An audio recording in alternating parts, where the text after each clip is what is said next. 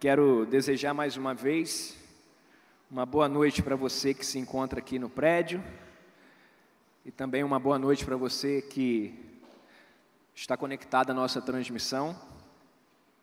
O meu desejo é que a palavra que o Senhor compartilhou ao meu coração possa transbordar e abençoar a vida de todos vocês.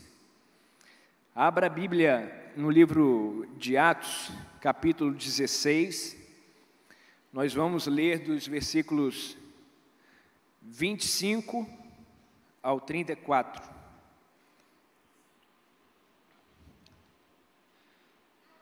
Assim diz a palavra do Senhor. Por volta de meia-noite, Paulo e Silas estavam orando e cantando hinos a Deus, os outros presos ouviam. De repente houve um terremoto tão violento que os alicerces da prisão foram abalados. Imediatamente todas as portas se abriram e as correntes de todos se soltaram. O carcereiro acordou e, vendo abertas as portas da prisão, desembainhou sua espada para se matar, porque pensava que os presos tivessem fugido. Mas Paulo gritou: Não faça isso, estamos todos aqui. O carcereiro pediu luz, entrou correndo e, trêmulo, prostrou-se diante de Paulo e Silas. Então levou-os para fora e perguntou: Senhores, que devo fazer para ser salvo? Eles responderam: Creia no Senhor Jesus e serão salvos você e os de sua casa. E pregaram a palavra de Deus a ele e a todos de sua casa.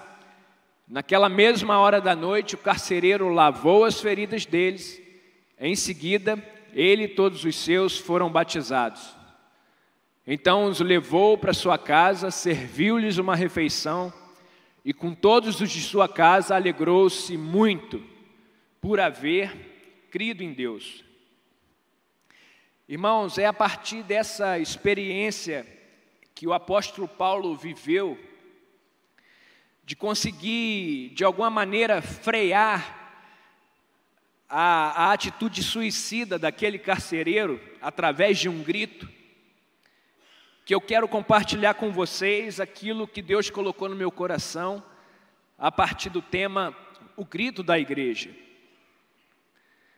E, eu gostaria assim de pedir para vocês fazerem um esforço de tentar se lembrar agora de alguma situação que aconteceu na vida de vocês, é, quando por causa de um alerta bem enérgico ou, ou de um grito mesmo, alguém é, fez com que você deixasse de realizar algo perigoso para você.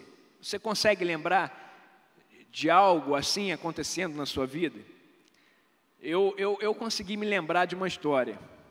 Na verdade, eu resgatei uma história lá da minha infância e eu vou compartilhar ela aqui. Eu, eu lembrei de um dia que eu estava soltando pipa na rua, né, junto com os meus colegas. E para quem aqui já soltou pipa, sabe que cada um tem a sua lata de linha e dentro da lata de linha tem lá várias coisas, né, a tesourinha para fazer rabiola e tudo mais. E aquela lata de linha ela é preciosa para o dono dela, não é? E, e nesse dia a linha estava atravessada pela rua quando veio um carro e de alguma maneira a linha se embolou na roda daquele carro. E o carro indo começou a puxar a linha muito rápido. E eu segurando aquela lata e a linha na mão, né, meio que sem saber o que fazer, quando de repente veio um grito: solte a linha, solta a lata, solta rápido. E em frações de segundos eu entendi o porquê daquele aviso. Porque o carro ia puxar com violência aquela linha na minha mão, aquela lata da minha mão ia me machucar. Então eu soltei e aconteceu isso, mas eu não me machuquei. Essa é uma história que, que aconteceu comigo, que eu consegui lembrar. E você, porventura, tenha se lembrado de alguma também. E elas vão nos ajudar, elas nos, nos ajudam a pintar o quadro, a enxergar melhor como foi a experiência de Paulo naquela noite com aquele carcereiro. Foi exatamente isso que aconteceu. Paulo, através de um grito, conseguiu frear aquela atitude impensada, suicida daquele homem. E não somente isso, mas também nos ajuda a compreender como a igreja, a partir de uma realidade de deterioração do mundo ao nosso redor, precisa impor a sua voz a fim de transformar os cenários. Então, essa história que eu contei, a história que você conseguiu lembrar, ela te ajuda a entender um pouco do que Paulo passou naquela noite, mas principalmente ela vem ajudar a gente a compreender que no meio de um mundo que, que, que está apodrecido pelo pecado, que está morrendo por causa do pecado, isso vem nos ajudar a entender que nós, como igreja, nós, como discípulos de Jesus, pessoas salvas, precisamos levantar a nossa voz e gritar para esse mundo, a fim de que ele se renda a Jesus. E a título de, de contextualização, Paulo e Silas, eles foram parar naquela prisão quando Paulo realizava a segunda viagem missionária acompanhado de Silas. E eles viajavam por todas as cidades que eles pregaram o evangelho na primeira viagem, quando Paulo estava acompanhado de Barnabé. E ali Paulo e Silas fortaleciam aquelas igrejas, ensinavam as coisas novas sobre Deus e, de certa forma, fortaleciam a fé daquelas igrejas. E foi chegando na cidade de Filipos quando é, Paulo encontrou uma, uma moça que, por causa de um demônio, adivinhava. E ela começou a persegui-los, e dia após dia perseguindo eles, aborreceu o apóstolo Paulo e então ele expulsa aquele espírito adivinhador daquela moça e, de certa forma, desmonta os ganhos que os donos dela tinham com ela por causa da adivinhação. E por causa disso, por causa de, de, de desmontar toda a fonte de lucro que aqueles homens tinham, Paulo e Silas eles são amarrados, eles são arrastados é, para uma praça, lá eles são espancados, até que vem uma ordem e diz para que eles fossem colocados na prisão. E aquele carcereiro vem, pega Paulo e Silas e coloca, a Bíblia diz que coloca eles num lugar interno, ou seja, a prisão dentro da prisão, um lugar de segurança máxima, onde Paulo e Silas estavam ali trancados com os pés a troncos. Então foi assim que Paulo e Silas chegaram na prisão. E é nesse cenário que, por volta da meia-noite, como a gente leu, em meio aos louvores e orações de Paulo e Silas, que um terremoto abala aquela prisão, abrindo portas e soltando correntes. É nesse cenário, depois de amarrado, espancado e maltratado, que Paulo grita ao carcereiro e o impede de tirar a própria vida. Então, é, é a partir disso tudo que eu tenho falado até aqui, que eu gostaria de compartilhar duas observações acerca de nós enquanto igreja de Jesus.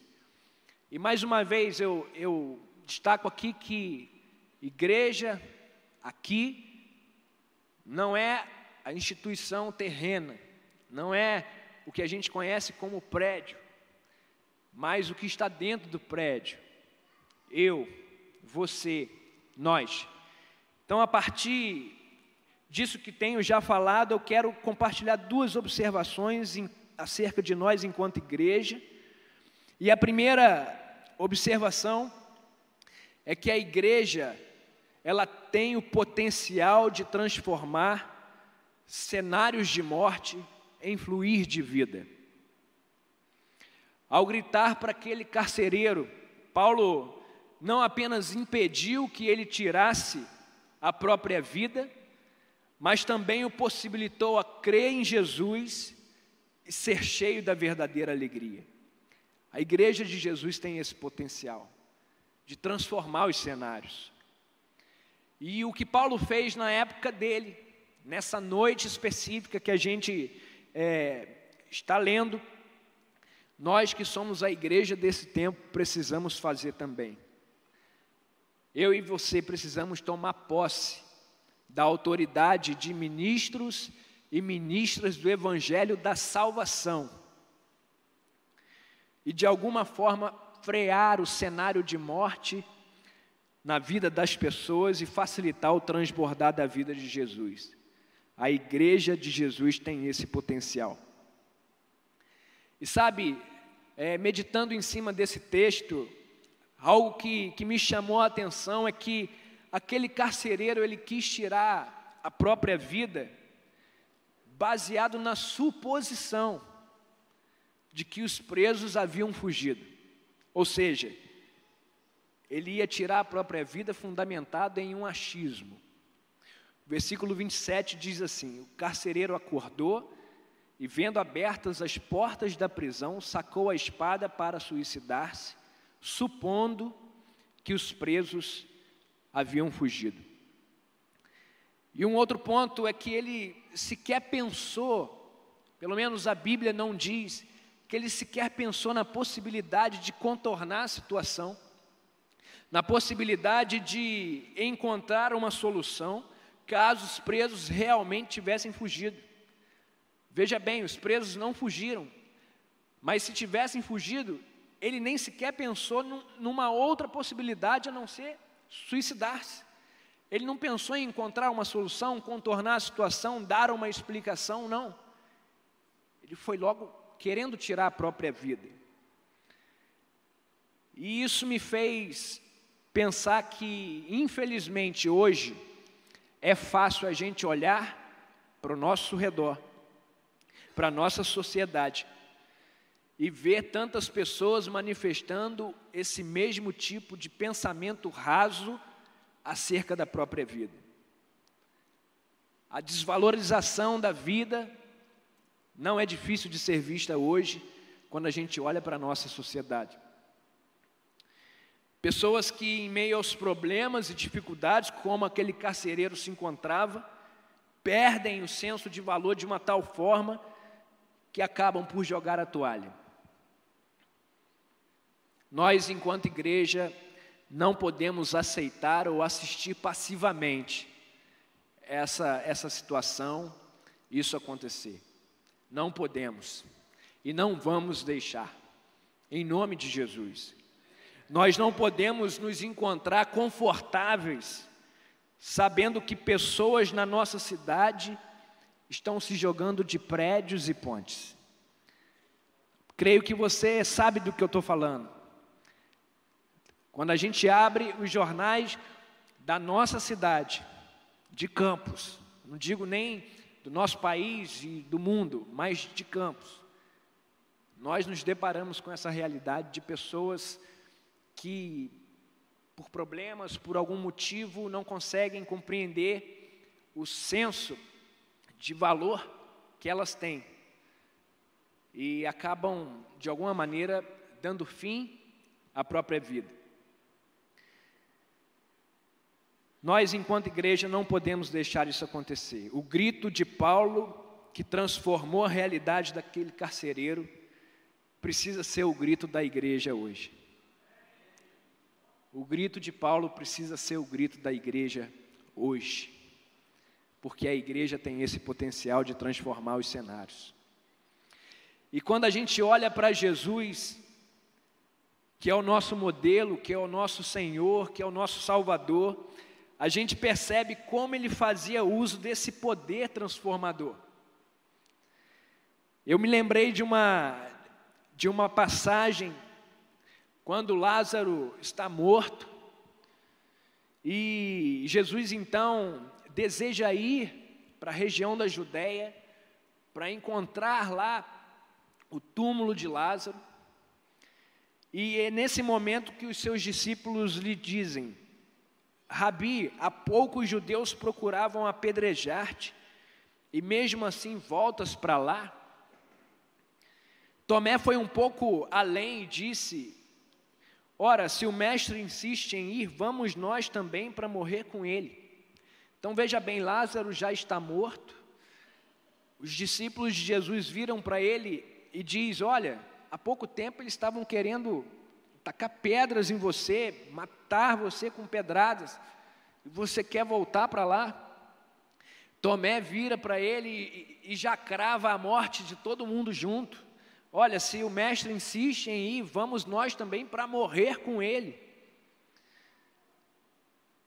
Mas o desfecho dessa história é que Jesus, mesmo cercado por esses cenários sombrios, foi para a Judéia, não morreu, trouxe de volta à vida o seu amigo Lázaro, fez nascer a fé no coração de muitos que não criam e ainda fortaleceu a fé dos seus discípulos.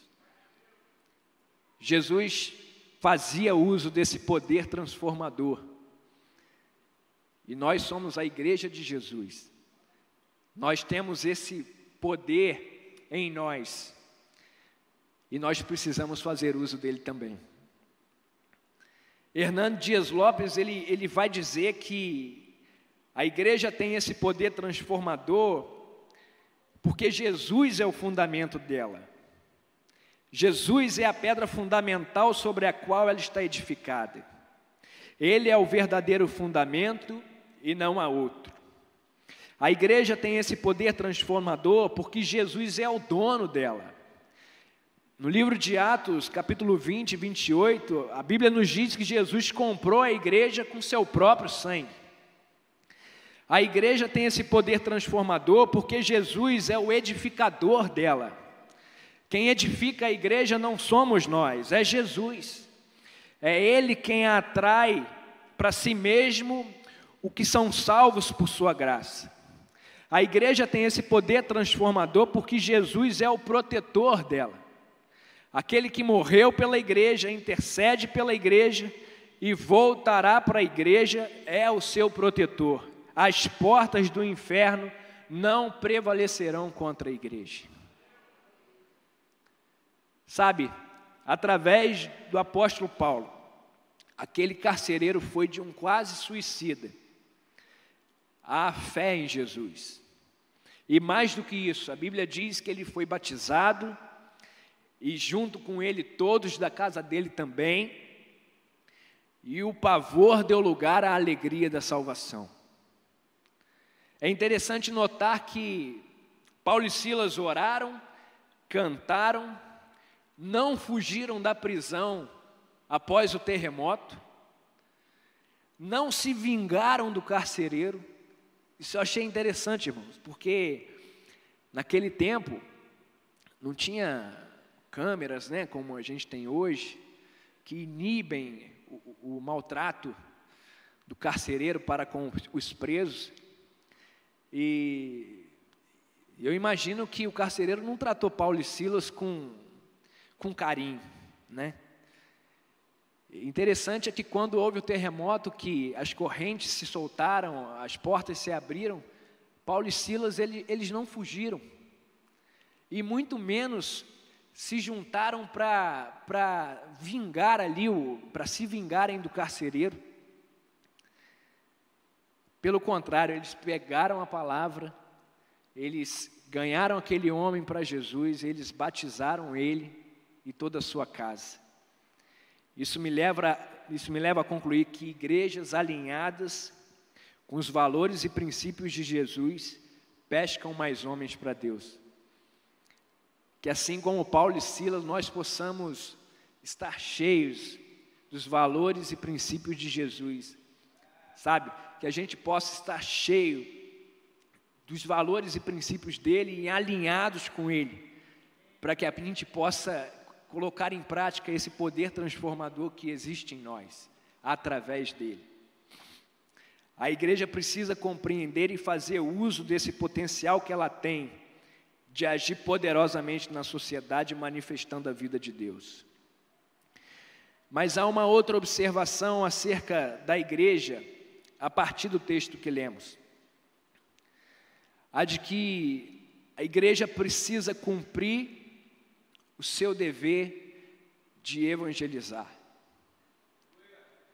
Sabe, no primeiro ponto, a gente abordou que a igreja tem o potencial de transformar os cenários, de virar o jogo, de virar o quadro, e isso acontece através da pregação do Evangelho. A igreja precisa cumprir o seu dever de evangelizar. Olhar para o texto que lemos é perceber que Paulo pregou o Evangelho para o carcereiro e para as pessoas da casa dele. Versículo 32 diz: Então pregaram a palavra de Deus a ele e a todos que eram da sua casa. Sabe, Paulo não apenas gritou e impediu aquele homem de tirar a própria vida, mas ele também facilitou o processo para que ele conhecesse Jesus. A igreja precisa fazer isso. A igreja precisa evangelizar, porque esse é o papel da igreja tornar Jesus conhecido pelas pessoas. Esse é o meu papel, esse é o seu papel, e nós precisamos fazer isso. No dia que a gente deixar a chama do evangelismo apagar, se apagar no nosso coração, não faz muito sentido nós sermos chamados de igreja de Jesus. Nós precisamos intensificar a chama do evangelismo na nossa vida.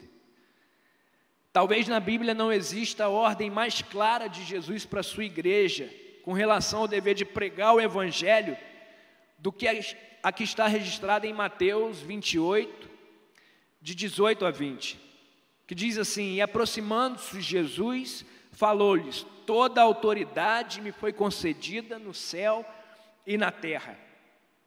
Portanto, ide, fazei discípulos de todas as nações batizando-os em nome do Pai, do Filho e do Espírito Santo, ensinando-lhes a obedecer a todas as coisas que vos ordenei. E eu estou convosco todos os dias até o final dos tempos. Essa foi a ordem que Jesus deixou para os seus discípulos. Nós. E nós precisamos obedecê-la. Em seu comentário expositivo, Hernando Dias Lopes diz que essa ordem foi dada por alguém que tinha autoridade para fazê-la. Não foi dada por qualquer pessoa. Não foi qualquer pessoa que disse isso. A gente vê na Bíblia que Jesus tinha autoridade para curar, Jesus, Jesus tinha autoridade para ensinar, e até mesmo que Jesus tinha autoridade para perdoar pecados. E aí Mateus vai dizer que Jesus então tinha toda a autoridade. Então é essa pessoa, é Jesus, que tem toda a autoridade, que está dando essa ordem para a igreja, que está dando essa ordem para os nossos discípulos. E Hernandes vai dizer que qualquer ordem dada pela autoridade máxima do universo exige atenção e respeito total. Nós temos, nós, nós tivemos e temos os nossos pais ou responsáveis e a gente sabe bem o que é receber uma ordem né, de uma autoridade sobre a nossa vida. Se um dia nossos pais disseram para a gente: olha, faça isso, não faça aquilo, a gente sabia que tinha o dever de obedecer. E é exatamente isso que esse texto está dizendo. Jesus deixou uma ordem para a igreja, ele tem autoridade para dar essa ordem, cabe a nós obedecê-lo. E diante da ordem de Jesus, a igreja precisa obedecer e cumprir o seu dever de evangelizar, mas é exatamente nesse ponto que muitas vezes surge a seguinte pergunta: como que eu devo fazer isso na prática?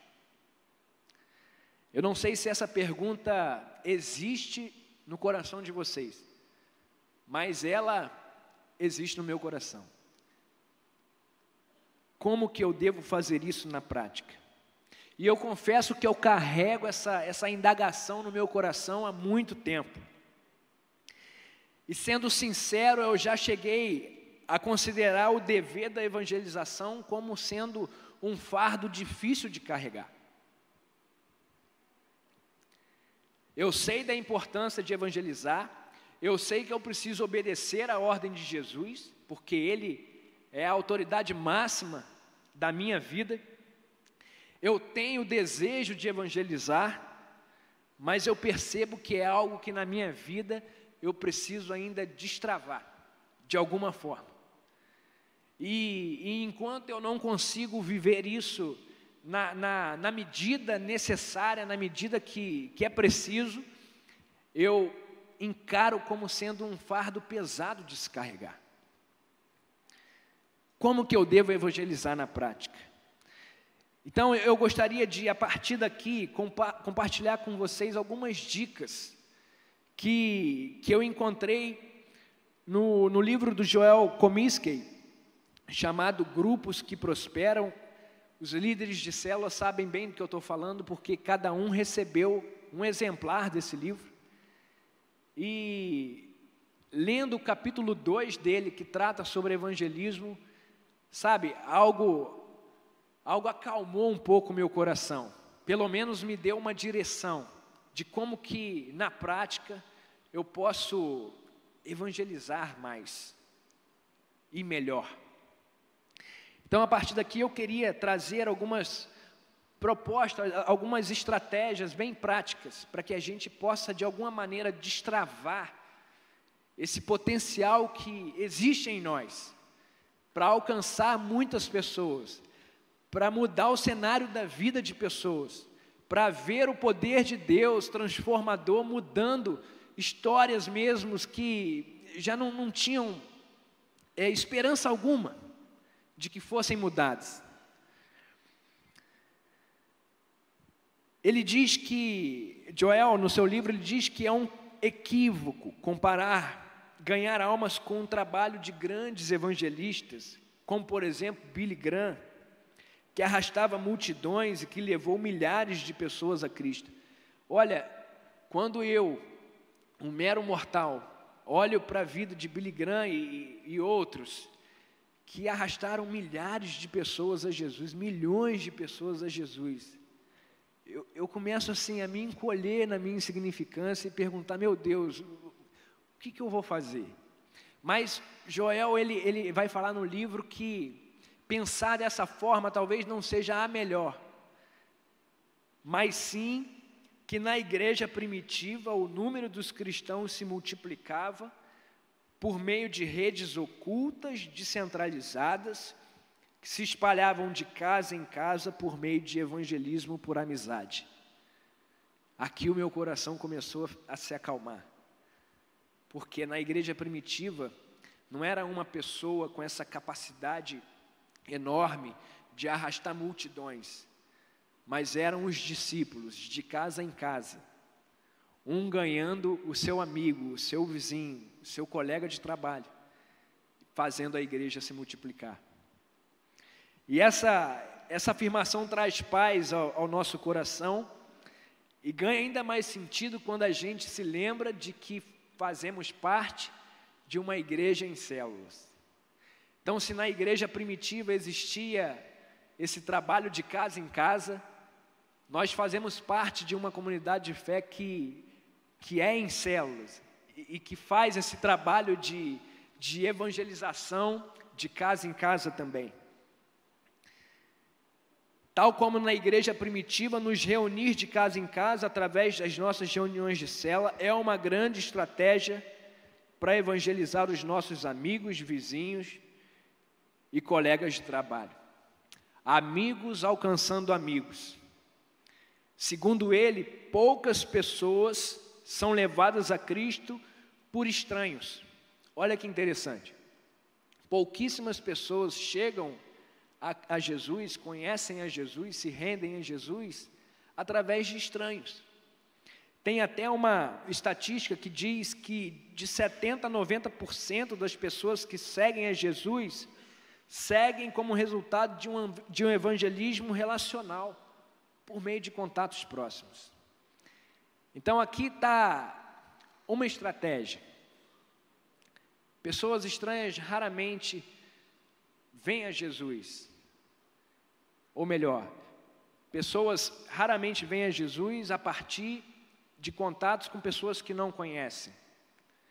Mas cerca de 70 a 90% vem através dos relacionamentos, de amizade, do dia a dia, do colega de trabalho, na escola, na faculdade.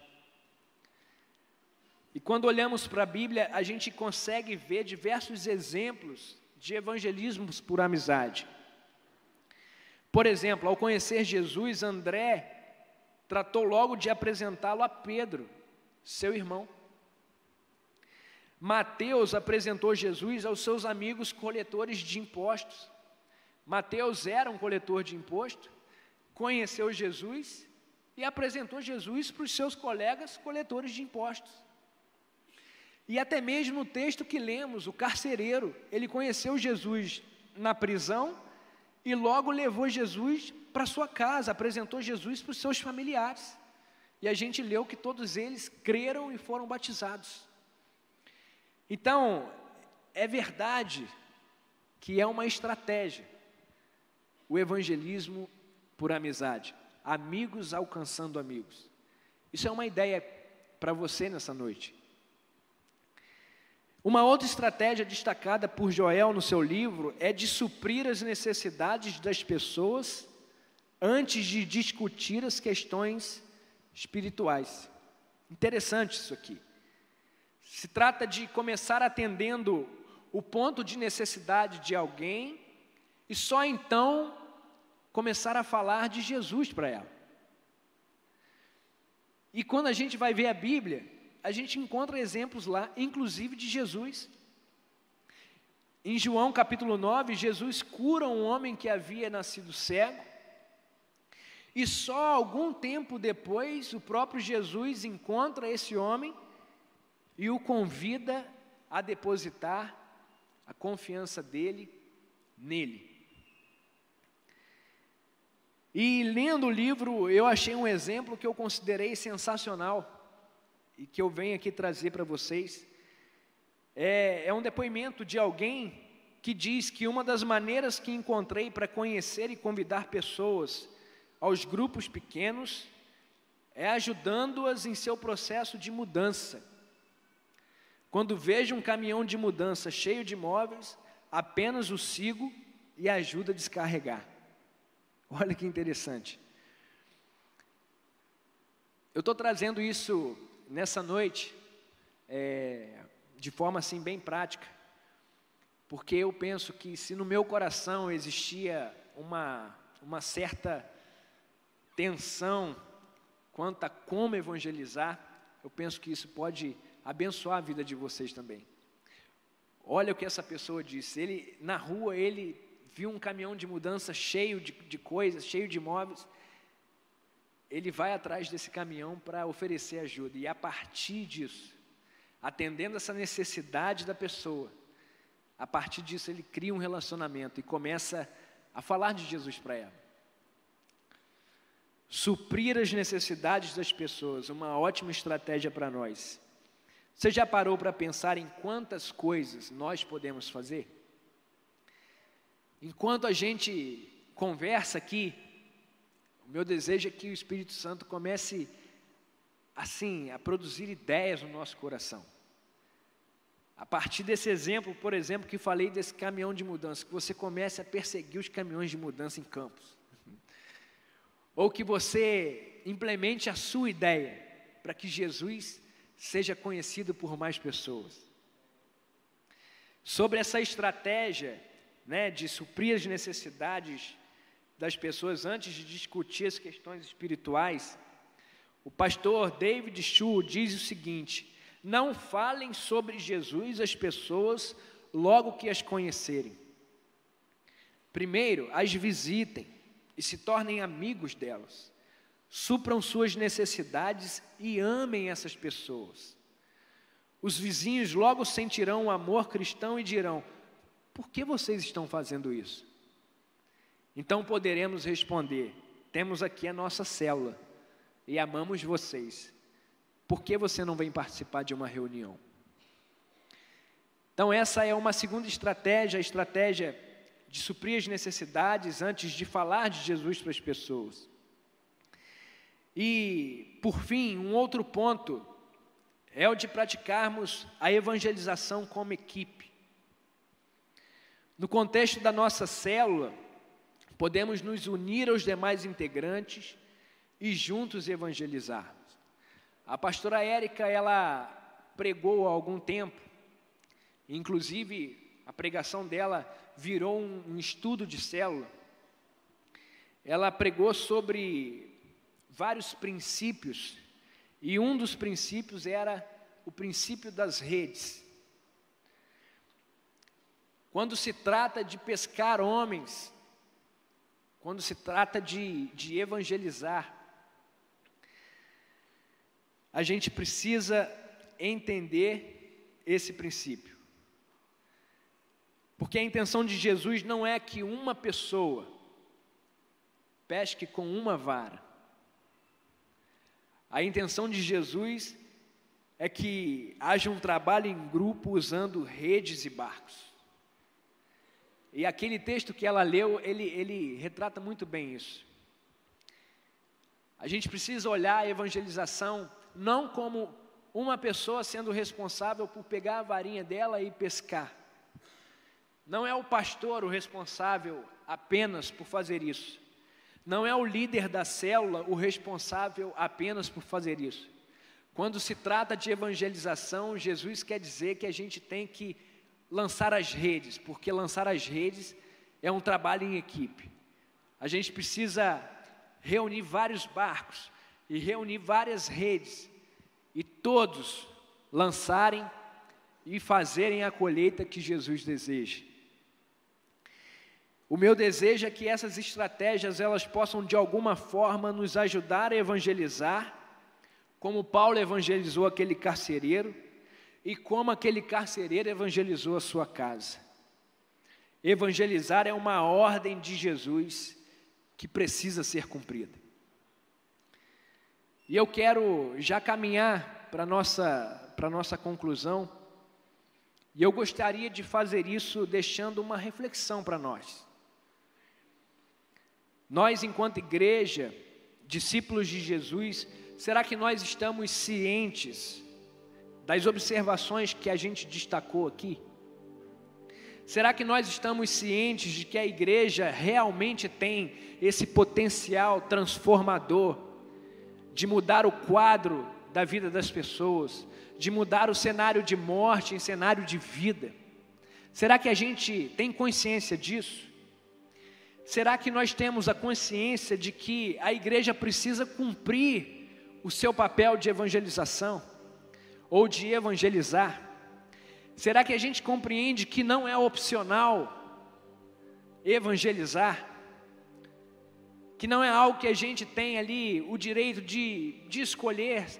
Não, isso eu vou fazer, isso eu não vou fazer. Não, a gente não tem esse direito. Nós temos a consciência disso. Quero deixar essa reflexão para vocês. Mas ao mesmo tempo, eu quero convidar você para tomar posse desses destaques.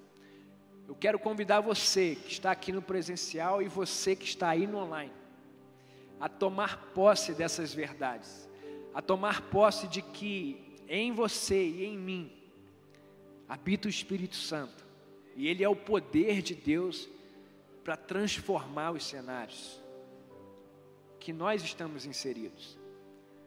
É a partir de nós nós não precisamos esperar algo chegar, não, é a partir de nós.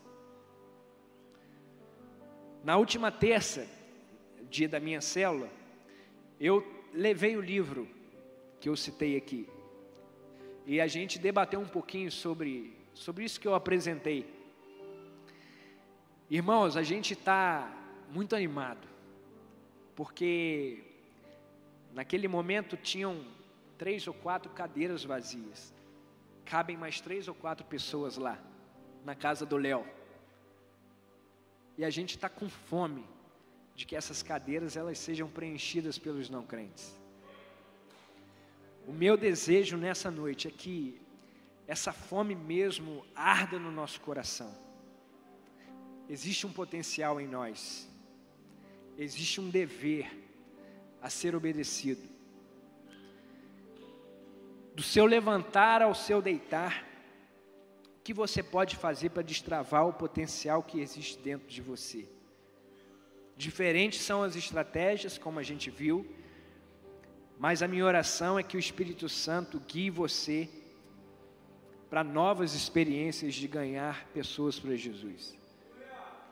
Que a gente passe que a gente passe a ter histórias para contar. Em nome de Jesus. Em nome de Jesus. E eu peço aqui que você não encare essas essas palavras como clichê. Não, nós temos que evangelizar, sim, nós somos a igreja de Jesus. Mas eu peço que você encare como obediência. Encare como Deus contando conosco para manifestar a vontade dEle e expandir o reino dEle aqui na terra. Deus conta conosco, irmão. Não tem outro tipo de, de coisa que Ele conta para expandir o reino dEle aqui na terra. É com a gente, é com a igreja dEle.